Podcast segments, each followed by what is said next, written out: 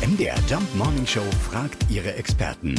Fakt oder Fake? Die Backstreet Boys sollen so heißen wie ein Flohmarkt. Äh, Felix Hecklau aus unserer Musikredaktion. Stimmt das? Ja, ihr zwei, das ist tatsächlich ein Fakt. Die Backstreet Boys kommen ja aus Orlando in Florida.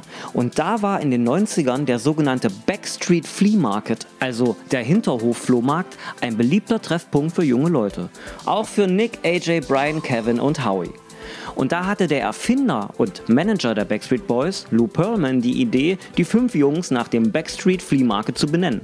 Und das war der Beginn einer echt steilen Karriere. Vom Flohmarkt direkt in die Charts. Das stimmt also wirklich. Die Backstreet Boys heißen so, weil sie auf dem Backstreet Flea Market rumgehangen haben. Und das sollen sie nicht umsonst gemacht haben. Wir spielen sie jetzt hier in der MDR Jam Morning Show. Ja, da ist die Sarah glücklich. Sehr glücklich, es fehlt nur noch die Lavalampe für die richtige Stimmung. Fakt oder Fake? Jeden Morgen in der MDR Jump Morning Show. Mit Sarah von Neuburg und Lars Christian Karde. Und jederzeit in der ARD Audiothek.